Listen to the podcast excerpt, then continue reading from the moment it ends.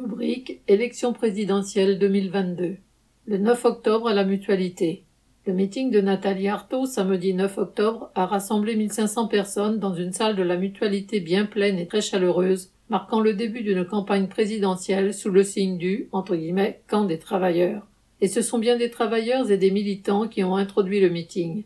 Josepha Torres, technicienne de laboratoire chez Sanofi à Vitry-sur-Seine, Louise Fève, cheminote à Strasbourg, Claire Rocher, infirmière au CHU de Dijon, Éric Pecker, ouvrier à l'usine Toyota d'Oningue dans le Nord, et Isabelle Bonnet, enseignante en lycée professionnel à Marseille, suivie par Jean-Pierre Mercier, ouvrier à l'usine PSA de Poissy, et enfin Nathalie Artaud, candidate de lutte ouvrière à la présidentielle.